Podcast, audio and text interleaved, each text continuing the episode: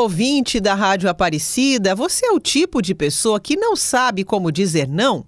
Dizer sim e sempre concordar com tudo não é uma atitude saudável e pode, inclusive, passar uma imagem ruim sobre você.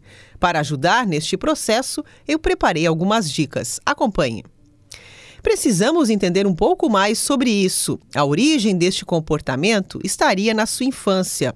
O fato de querer sempre agradar os pais ou os seus familiares.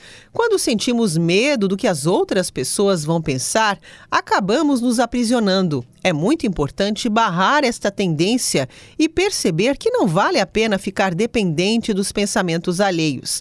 Você precisa lembrar que tem todo o direito em recusar algo que não se sinta confortável para fazer.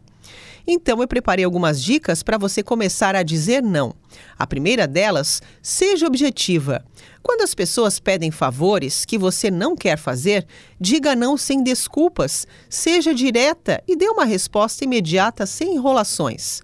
Você pode comunicar não sem utilizar a palavra em si. Comece dizendo: Eu gostaria, mas tenho um compromisso agendado, terei uma reunião neste horário. Informe a atividade que está programada, mas não invente desculpas. Seja sincera. Outra dica é pedir para pensar e responder depois. Diga para procurarem você mais tarde, quando você vai ter mais tempo para pensar. Ofereça uma outra sugestão ou uma alternativa, se você não puder fazer ou se não for fazer o que é solicitado.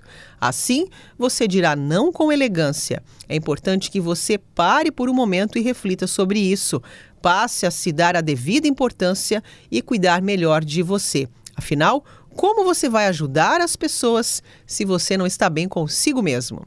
Eu vou ficando por aqui. Se quiser me acompanhar, pode me seguir no Instagram, arroba programa de Mulher para Mulher. Até a próxima semana. Magda Martins para a Rede Aparecida de Rádio.